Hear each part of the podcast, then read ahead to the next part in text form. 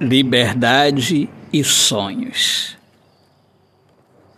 Não me deixe chorar, pois minha alma quer virar liberdade. Não me guarde distante dos seus sonhos. Sou mais feliz segurando em suas mãos. Autor, poeta Alexandre Soares de Lima. Minhas amigas amadas, amigos queridos, uma excelente semana. Viva o amor, viva a poesia. Eu sou Alexandre Soares de Lima, poeta que fala sobre a importância de viver na luz do amor.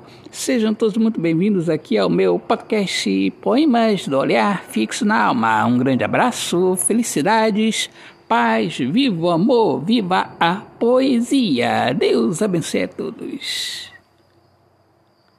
Paz.